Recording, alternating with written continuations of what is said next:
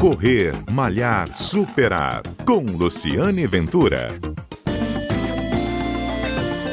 Olá, este é o Correr, Malhar, Superar que vem trazendo dicas de especialistas sobre como praticar exercício físico durante o período de isolamento, durante a pandemia. E a dica de hoje é do Cadu Brito e é para quem tem esteira em casa. Olá, Lu, tudo bem? É um prazer enorme estar aqui com você mais uma vez. Muito obrigado pelo convite. Eu sou o Cadu Brito, sou personal trainer, treinador de corrida e treinador de triatlon pela Confederação Brasileira, pela Confederação Internacional e especialista pela Universidade de Campinas, Unicamp São Paulo.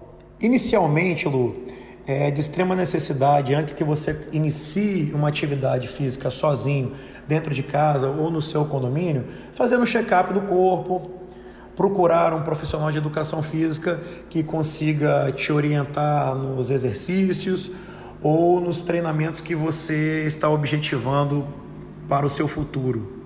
Para quem tem esteira em casa e tem o objetivo de melhorar um pouco o condicionamento, emagrecer, também devemos tomar alguns tipos de cuidado. O iniciante é necessário que ele aumente a resistência na esteira gradativamente para evitar lesões, tonturas, desidratações, entre outras. Os iniciantes eles devem intercalar, basicamente, Lu, é, corridas com caminhadas. Automaticamente, ele melhorando o condicionamento, ele vai diminuir a caminhada e vai aumentar a corrida até que ele consiga somente correr. Para os intermediários e avançados, Lu, eu recomendo durante a semana fazer treinamentos intervalados na esteira, corridas fortes com corridas lentas e durante o final de semana aumentar um pouquinho o volume da corrida e trabalhar um pouco mais de ritmo progressivo nela.